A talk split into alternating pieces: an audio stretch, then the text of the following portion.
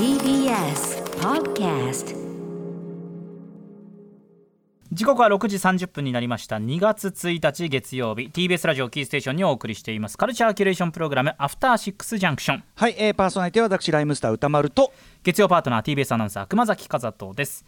さてここからはカルチャー界の重要人物をお迎えするカルチャートーク。今夜のゲストはプロ主評価でプロインタビュアーの吉田剛さんです。よろしくお願いしますはい、どうもです。はい吉田さんよろしくお願いします。ははいい。ということで吉田さんあのほ今日の本題に行く前にあの今後のブブカのね、あの、モータ連載すごかったですね一部で話題になっている侍さん侍さん登場で。昔のブブカぐらいの基準の記事が載っているってやつですね。もうグレーゾーンじゃないよね、完全うん。によく現代にあの話が載った 現代。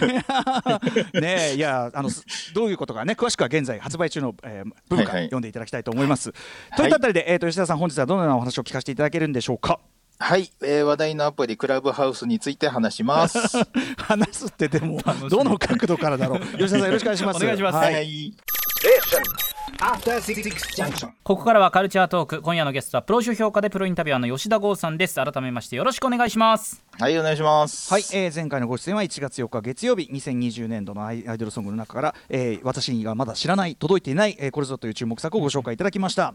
はい、はい。さあということで今夜はクラブハウス、僕もなんか知人とかと話してる時に「宇多丸さんクラブハウスって知ってる?」なんつって「あうんなんか喋る SNS みたいなやつっしょ」みたいなそんぐらいの薄ぼんやりしたあれで会話してましたけど、まあ話題ふ宇多丸さん、これは登録する気はない感じですね。する 吉田さんするわけないでしょう。するしなさそうでしょうすごく僕。どう考えてもね、ね。ツイッターもやらないぐらいなんで。ツイッターも何にもやってないんだから、はい、うん。でもあのどういうものなのか興味あるしあと吉田さんがどういう嗅覚で、確かに。いやはいはい。そこそどういうどういうつもりで吉田さんがうろうろしてるかには興味があります。はい、はい、ははいい。ということで、えーはいまあ、クラブハウスどんなものなのか。あちなみに熊崎さんはクラブハウス私登録してるんですけどそのまだ基本的なネットでクラブハウスとは何ぞやみたいなことしか知らないので、うん。吉田さんにこう、深いところまで今日聞けるんじゃないのかなと思って。だからふらふらふらしているうちに大変な落とし穴にはまったりいやねー多分そうなんですよ。ね、なんていうことにならないようにですよこれは。はい、はい、はい、はい。じゃあ熊崎さん、はい。じゃあまずどんなアプリなのか基礎情報はい、ね基礎情報からいきたいと思います、はい。クラブハウス、この1週間ですね日本のインターネット上最も注目された音声 SNS です。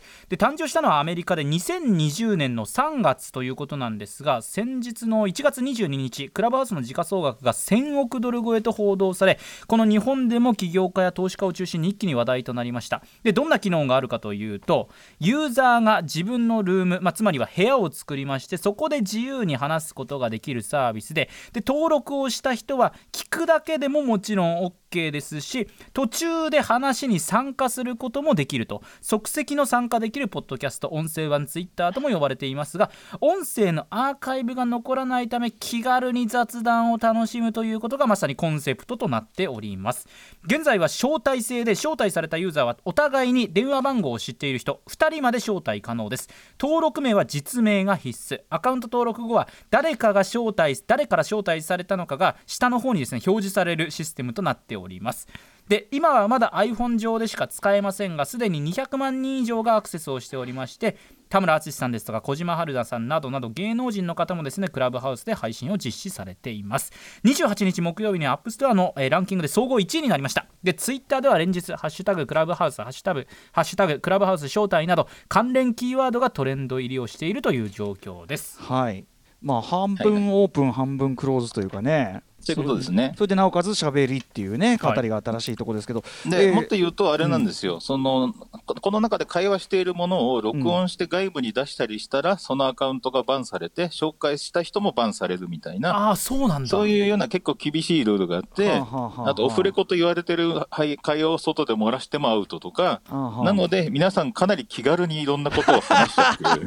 ちょっとそれがね怖い怖いですよね。そそれで吉田さんが徘徊そんなこったろうと思いましたよ みんながうかつなことしまくるであろうという。そんな感じですね。うん。まあでもあれなんですよ、もともとはいわゆる意識高い系のうん。オンラインサロン系のうん。インフルエンサーな方々が中心となってたの、なってたのが、はい。5日ぐらい前からミュージシャンだの芸能人の方とかが一気に流入してきて、はい世界が変わっていった感じですね。世界がっていうのはそのなんかなんとなく使われ方が変わってったってことでしょかね。そううですね。うんいわゆるそういう、だからうん、意識高い方の会議室みたいな感じが多かったのが、うん一気にそういう緩い雑談の世界になっていって、そうかそうか最初はもうちょっと真面目な議論とかそういう感じだったってことですかね。それで、そういう世界を面白くしてほしいっていうふうに、ピエール中野さんに依頼されて、僕が呼ばれたっていう感じですね。へえ ほう要はトーク回してくれそうな人が呼ぼうっていう感じ。司会 司会じゃん。クラブハウス内での司お会金くれよって話だけど。司会者としてのオファーをされへて、ー。ロフトプラスワン気分で呼ばないでくれよってことだけど。そうなんですよね。でもまあ、あの、いろんな興味あるような人たちが興味ある会話をしてるんで、覗くだけでも楽しいのは間違いないんですけどう、んうん僕が実名でやるとどういうことが起きるかっていうのがまずあるわけですよ。はいはい。そうだってそうだよね。吉田剛さんで来ちゃうんですもんね、ギャラリーで見てるわけじゃ見ない見ててもはい誰が見てるかも分かっちゃうんですよね。わかるんですよ。うん。で、繋がってたりするとよりわかりやすくあの通知まで行くんで、うんうん。あの、入った瞬間に、あ、吉田剛さんが来たって言われて、うん。あの、上げられるわけです、すぐに。剛さん出てくださいああじゃあどうぞどうぞともう言われて最初は逃げてたんですよ。うん最初はもう、あの、できないんでみたいな感じで、一切もう無反応でやってたんですけど、ええどんどん逃げきれなくなって、初日だけで何度も呼ばれ続けて、結局、レーザーラマ RG さんの時に逃げきれなくなって出て、うんうん。で、一回出たらもうね、なし崩しで、うんうん。呼ばれたら出るパターンになっていて、うんうんで、その結果やっぱいろんないい意味で事故が起きやすくて、確かにこれは面白いアプリだなと思いましたね。通常だったら繋がらない、例えばまあ本当地上波で組むだけで予算オーバーするようなとんでもない組み合わせのキャスティングが当たり前のように無料で行われたりとか、例えばどんな？例えば、えーとた僕の場合だと安田大サーカスのクロちゃんとロンドンブーツの田村淳さんとかがやり取りしてるわけですよ。うんうんうん。でそれを見に行くじゃないですか。うんで、僕がいきなり上げられるんですよ。あ、吉田剛さん来た、吉田剛さんも出てよって言われて、ええっ？と思うじゃないですか。ええこうやって思いながらも出て、ええ。で、他に誰が出てるかもよくわかんないんですよ、入った瞬間だからじゃあ、で、たで、淳さんに、じゃあ、郷さん、あの、今ここにクミッキーいるからさ、クミッキーに質問してよって、すごい無茶ぶりされて、無茶ぶり 何の下準備もしてない状態だっていう。吉田さんって何でも質問する人じゃないんだよ。そうそうそうそうそう。うん下準備が必要な仕事なんですよ、これ、みたいな。いやあとばだから場合によってはあれじゃない？あんまり本当は同席したくないような人とさ気づいたら同席ってことあり得るでしょ？その事故もすごい起きやすい。だから複数が上がってる場合に、この人とこの人 NG って気づかないで呼んじゃう可能性もいっぱいあるし、うんうんうん現にここでは言えないレベルの事故がすでに起きてるって話が聞いてるんですよあー。そうなん。でしょうね。そうーうんねなそう。なかなかだからその危険度高しっていうね。高いですよね。高いと思います、うん。相当。風に感じるんだよな。そそれもそうだし、あとちょっといい話で言うと、とある元アイドルの方のところに呼ばれて、ええそこは最初、ほのぼのした話をしてたのが、はい。芸能ゴシップを話す流れにちょうどなってたらしくて、僕が行った瞬間、はい。そこで郷さん来たから、郷さんにもゴシップ話してもらおうって言われて、うん。上がって、まあ、ちょっと一ネタ話し始めたんですよ。はいはい。そしたら僕とつながっている関係で、うんゴシップ話し始めた瞬間に、井上公造さんが現れる。おお 普通に普通にもうハンハンティングっていうかそのねネタハンうん。ね、ゴシップの匂いを嗅ぎつけてか井上公造が来たっていう。いやでもその井上公造さんだからねななんとかってわけに向かないんですかねそれはね。そうです、そうです、んうん。突然ね、あの、出てってくださいもできないです。からできない。んだ覗き見してるのは自由ですもんね。井上そうなんです、そう公造さんが。みたいな、うんうん。そう、面白い事故は起きやすい。それ吉田さんにとって面白いけど。でその皆さんだから芸能人の方とかその、うん。そもそもほら喋る例えばその淳さんとかね。うん。お忙しいでしょうにだからただ、こういう時期だから、うん。まあ、収録の前にちょっとやるとかもできるし、あー。要は、ズームと違って映像もないから、うん。気軽に参加できるし、それこそ風呂入りながらとか、布団入りながらとかでもできちゃうし、プラス、意外とコロナ禍とかで、意外と休みがあったりとかする、名前のある人が。そういう人たちがフルで、もうほぼ一日ずっといたりとかみたいな。時勢とはフィットしてるんだこれは。そうなんですよ、それとすごいフィットしてるし、そして僕がこれをやり始めたって聞いて、すぐにコンバット REC が俺を招待してくれってあ言い出して、そういうことだったんだ ちょっと思い出しますけどねあのミクシー時代をね俺を招待しろなんだろそうそうう。んそう。で、僕は誰もまだ招待してないって言ったら、招待ぐらいしていいいいじゃないかよみたいな、すごいごねられて、やむなく招待したら、すごい勢いで、あの、常駐、いろんなところに。え いろんなとこ行って喋ってるんですか彼は？でまずや最初様子見で、いろんなところで様子見した後に、今度いきなり喋り出して、うんうん。で、喋り出した瞬間ですよ、もうあの、いきなり島尾さんとやってたりとか、うんうんうんね、林美直さんと始めたりとか、ねー。まあ親しい人同士でね、うん。気の置けない人同士でちょんちょいってやるのはそれは楽しいと思うけどね。でもその時にでも僕が、ね、島尾さんとやってるところ覗きに行ったらあげられて、島尾さんがしみじみ言ってたんですよ。ええこれさ、私たちが3人とやってるイベントと内容同じじゃないそうそうそうそうそうじゃん。そロフトプラスワンだよ。そうなっちゃう本当だから、そこの差別化考えないと、はいはい。僕らみたいなトークイベントを職業にしてる人間は消耗するだけなんですよ。いやそう思いますよ。お金をそう。いただいてやってることですもんいやトねトだからークイベント仕事してなくてもさその芸能人ってその、うん。その身をさどうそのうん表にさらすかで商売してるんだから、もうちょっとみんな考えた方がいいんじゃないのってだから今こ、このだから短期間っていうか、ちょうど盛り上がってる期間でそうなってるのは分かるけど、うん。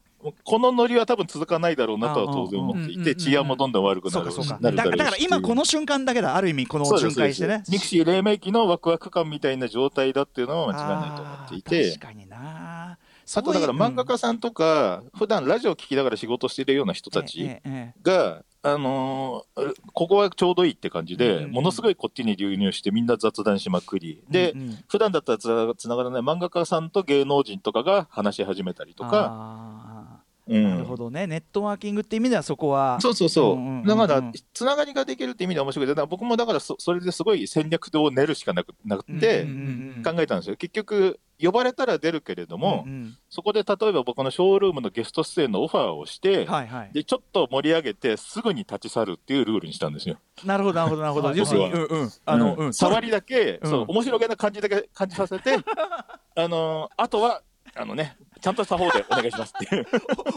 お面白い。それなかなかなテクニックやっぱ吉田さんぐらいの手だれじゃないとさ面白げな空気だけ醸して去るってさそれ腕いりますよそれ。今んとこ意外とそれは成功はしてるんですけあど本、当えた例えば、あの浅野忠信さんが手探りで一人配信始めたんですよ、昨日。えでも一人配信も手探りぶりがすごくて、えうんうん自分のツイッター眺めながらツイッターの実況とか、自分のインスタ見ながらインスタの実況とか、すごいぼんやりしたことしながら、話し相手がいなくて、うんうん。リアクションがないから寂しいって言ってたから、うんうんうん。で、やり方もわかんないって言ってたから、僕が手を挙げて、はい。話に、そこに入っていって、うん。あの、いわゆるこういう使い方の説明とか、あの、うん浅野さんみたいに一人でやってる人ほぼいないですと。コミュニケーションツールなんですみたいな説明をしつつ、なあのじ生なんていうの生配信みたいなことじゃなくて 話す一とこですよと。人の実験配信じゃないんですよね。いろんな人と出会ったりする場でみたいな。なで、ちょっとも盛り上げて、すっといなくなったら、僕とつながっている関係で、うん雨雨上がりも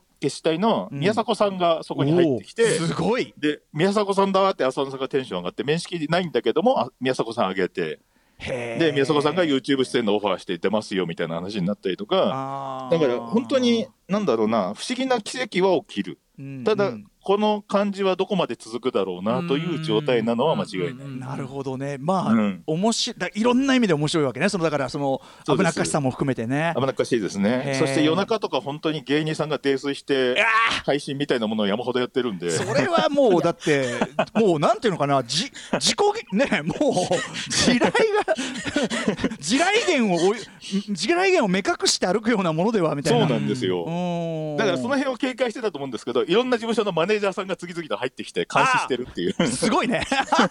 監 監視網も監視網もこう張り巡らされて。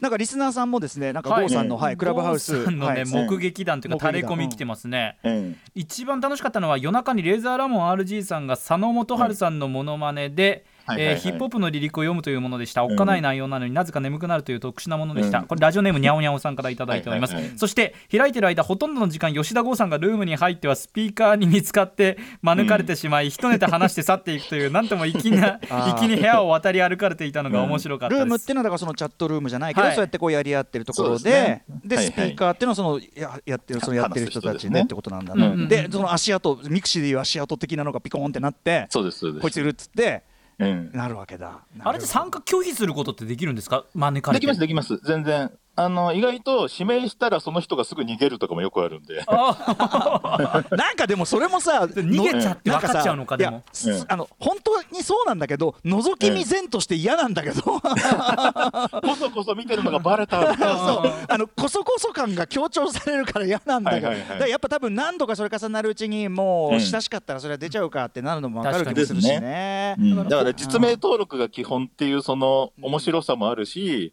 だからそれよりそれゆえのリスクもあってうん。僕もだから変なとこ覗きに行けないってなりますからね。う。んうんやっぱりバレますよね。あの様子見てだからいわゆる意識高い系のところ行くのも怖いわけですよ。吉田君がここにいたみたいなことをいやそうだよそうだよ見られたくもない目撃談がねうん、吉田さんとしてはね、あんまりそこはその、そこまでは参加したくないタイプの議論もあるでしょうし、そういくら見学とはいえ、うん。見学してるところを目撃はされたくないっていう。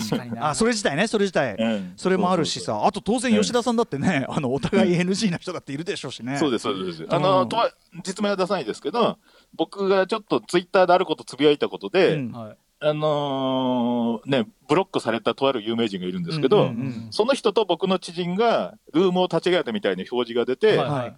なんか誘われたから見に行ったら、うんあっていう声とともにその人がいなくなったってなりましたね。いや、まあそうだよね、だから、そういうこと起きますよ、そりゃ。起きるよね。うん。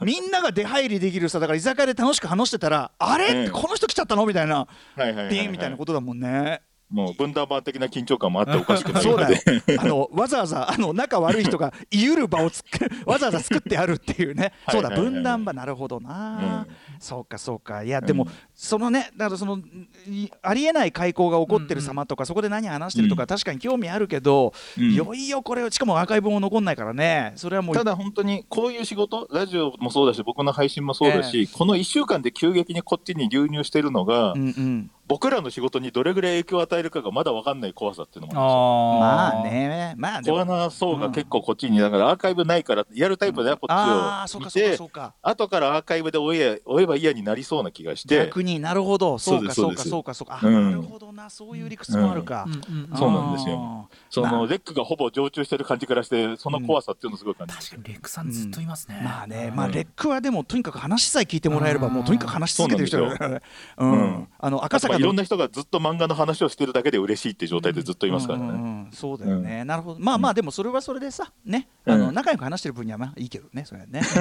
平和ですよ、うん。とりあえず。うん。だから、あ基本、いさかいが起きないような世界にしようとしているシステムなんですよね。うん。そういうのここと自体が禁じさ禁じられたりとかするんで、あと単純に俺みんなよく時間あんなって思うんだけどそのツイッターその回ったりするよりはるかにうん。チェックするのじ、だってリアルタイムの時間かかっちゃうから、はいはい。大変ですよ。大変ですよ本ねすごい時間取られるじゃないですか。そそれこそ、だから、なんで安田大サーカスのクロちゃんがこんなに一日中いるんだろうってあるんですよ。売れっ子のはずなのにっていう。うんうんうんうんまあやりくりされてるんでしょうけどね。だから僕なんかも基本配信を聞きながら仕事するのが趣味で、はい。でそれまでだからそのイイベントの配信買ったりとかラジオ聞いたりとか、うんうんね、ツイキャス聞いたりいろんなパターンでやってたのが、ええええええ。あこれその代わりになるかなと思ったら代わりにならないんですよ。あ呼ばれるから。吉田さんはちょっと特殊事情だからね。吉田さんとそうですね確かにう。ん吉田さんまたは呼ばれた。重宝されすぎているという問題があるというね。そうそうそうそう。あー面白いな。えう、ん。熊崎くんどう？これ聞いて。いやだから郷さんとは多分立場がと違うので僕は本当に気軽に全然芸能人の方とかのに入って、うん。お互いフォローされてるされ合ってるとかそういうされてるとかっていうのがあると、あのうん。郷さん上の方に出ちゃうから。そうなんですよ。だからうん。すぐあすぐバレる。郷さんだってバレるんですけど、うん。僕の場合別に芸能人の方のことを、うん。こっちはフォローしても向こうフォローしてないから、うん。そうするともうその他大勢の下の方にいるから、まあ、気軽に一般層は気軽に聞けるっていう。えーだからえちなみにごあの立場上熊須はそこで喋ったら参加して喋ったりしていいの？どうなんでしょう？だからこれもそれこそ新しく始まった SNS だから、テレビ局のアナウンサー各局結構入ってるんですけど喋、ってる人もいますし、会社としてそこの境界線が、その線がないから、うんうん。ビジネスなわけじゃないですからね。そうなんですよ、うんだからこれから会社がもしかしたらルールを作るのかどうなのかっていう、うんまあ、始まったばかりだから何もわからないやって言って喋ってるアナウンサーもいます。なるほどね。はい。だってね、アナウンサーだけの部屋とかもうすでにできてますからね。なんかできてましたね、はい、うそうか。そうなんですよ。ねでもまあそのリアルタイム音声コンテンツとしてね確かに競合面がないとはいえなんか吉田さんおっしゃる通り、うんね、今後はちょっとねだからルール作り変わってきた。だからやっぱ吉田さんおっしゃる通り今しか現出しないもろもろが起きてるのは間違いないわけだ。で多分なんかこの先投げ銭システムが導入されるみたいな話もあったりとかして僕らみたいな得意イベント主戦場な人たちとかはもしかしたらここでそういうことがここでマネタイズできていく流れがあるかもしれないけれども、はい。そうするとねあの副業禁止の人たちは一気にできなくなるわけで、うん。はいはい、ちなみに杉作さんもやられてる？そう J さんはいややりたがってたけど、うんうんはい。あのそもそもあの iPhone じゃなくて無理でしたね。なんか杉作さんがやってるところに近いんじゃないかという意見ですねラジオネーム小野寺さんです J ねさんが松山サミットってそうですまさにそれれですね。うんうん。あれはいわゆるなんだっけなお客さんが次々と無理やり参加させるというか、はい。手を挙げてもらって呼び出すシステムなんで、うんうん。まさに本当先駆けだったんですよ。そうです。なんかこの小野寺さんは時代がやっと杉作さんに追いついたういうことという。そういうやっぱり杉作さんすごいんだとまさに今郷さんが言ったところと それは思います。それは いる人数が限られてるからそれは。メンツも限られてるからそれは。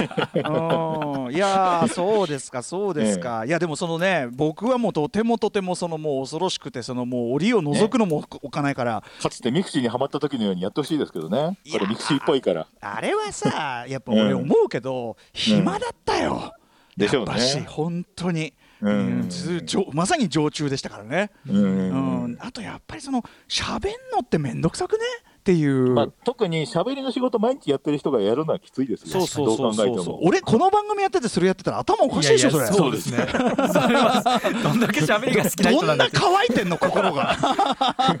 ちなみにね、ちょっといい話としては、島尾真帆さんが、あの、上のスピーカーに行って、え同じスピーカーの人に質問してる最中えに、はい微妙な感じになって話してた人が抜けるっていう事故が2回続いて、島尾さんが今へこんでるっていう。